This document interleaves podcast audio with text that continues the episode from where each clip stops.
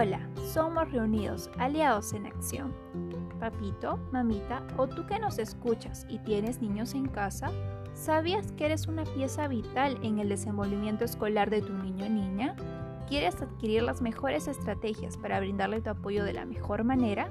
Nosotros te ayudamos. Bienvenido, bienvenida a nuestro podcast sobre la importancia del apoyo familiar en el aprendizaje de los niños y niñas.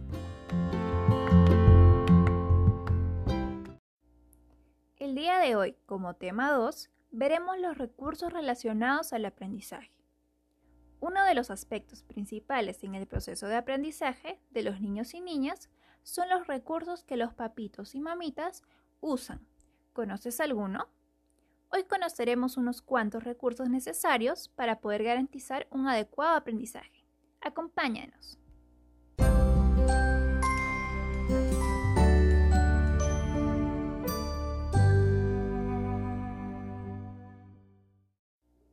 El primer recurso a considerar es la disponibilidad de espacios para el estudio.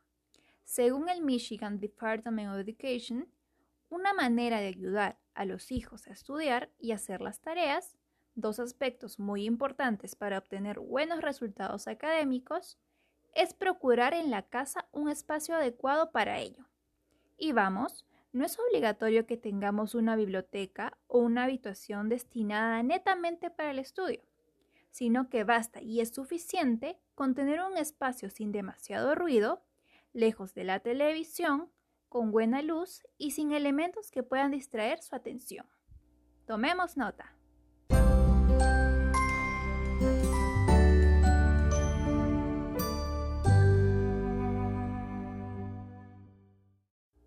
Como segundo recurso a tomar en cuenta, tenemos la disponibilidad de materiales para el aprendizaje. El acceso a materiales educativos es de gran relevancia para el aprendizaje ya que estos permiten ejercitar diversas habilidades, ofrecen una amplia gama de temas que los niños pueden aprender y además hacen ese proceso más interactivo. Es así como las familias que ponen a disposición de sus hijos este tipo de recursos colaboran enormemente en su aprendizaje. Un material muy importante son los libros, que pueden ser desde textos escolares hasta novelas, y cuentos que sean de gran interés de los niños y niñas. Contar con cierta cantidad de libros en la casa se relaciona consistentemente con el desempeño y logro escolar. Los invitan a descubrir los mundos que se encuentran dentro de ellos. Por otra parte, en el mundo actual y adecuándonos al contexto de pandemia, el acceso a Internet es cada vez más importante para el proceso de aprendizaje de los niños y niñas ya que a través de este medio realizan búsquedas de información para trabajos y tareas.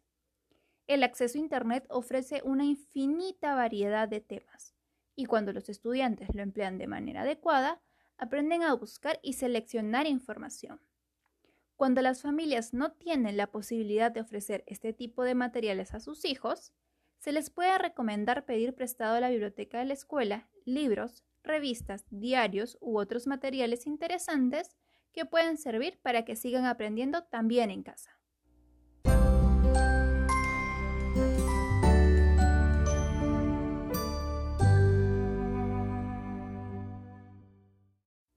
Como recurso número 3, consideramos la participación familiar en actividades recreativas y culturales. Con este tipo de actividades, los niños amplían su visión del mundo y del entorno que los rodea además de ser una buena oportunidad de interacción para los miembros de la familia. Por otra parte, constituyen un amplio ámbito de aprendizajes extraescolares para los niños y niñas, que van en beneficio de su desarrollo general e indirectamente de sus aprendizajes escolares. Algunas actividades posibles son ir a eventos deportivos, parques de entretenimiento, teatro, cine, museos, paseos para conocer la ciudad y otros lugares.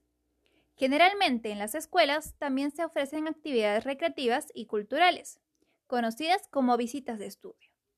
Sin embargo, ahora que nos encontramos en plena pandemia y debemos permanecer en confinamiento, en el mismo hogar se pueden realizar diversas actividades recreativas, como lectura de cuentos a los niños y niñas, comentar noticias que salen en revistas o diarios, alentarlos a cantar, escribir letras, bailar o ver películas en familia, entre otras actividades. Según Epstein, estas actividades inciden positivamente en el desarrollo de sus habilidades de lectoescritura, así como en el vínculo que se establece entre padres e hijos.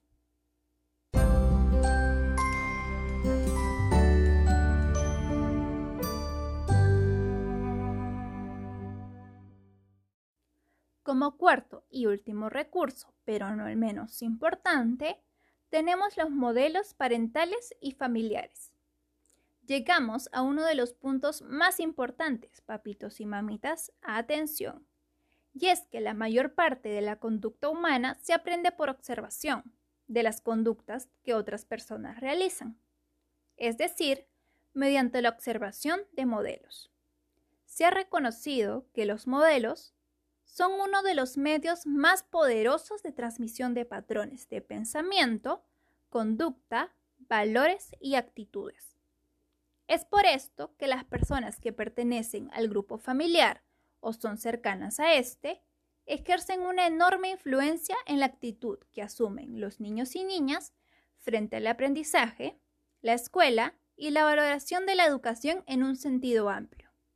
De ahí la relevancia que para el éxito académico se realice radica en tener abuelos y abuelas, tíos y tías, padres de familia, hermanos y hermanas, primos y primas y familiares en general que valoren el aprendizaje, el estudio, la autodisciplina y que manifiesten la importancia de trabajar duro para alcanzar las metas propuestas, o que simplemente realicen actividades cotidianas relacionadas con el aprendizaje, tales como leer el libro, leer diario o revistas.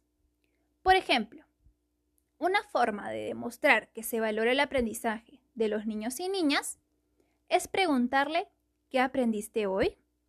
Esto además de demostrar interés y darles nuevos significados, permitirá que el niño o niña exprese sus ideas, sus sentires, lo que propiciará la consolidación de los aprendizajes de los y las estudiantes.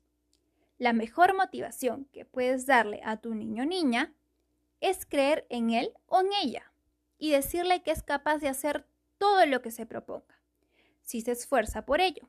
Demostrar el amor por cada uno de sus logros y aciertos alimenta enormemente su autoestima y complementa la seguridad en él o en ella.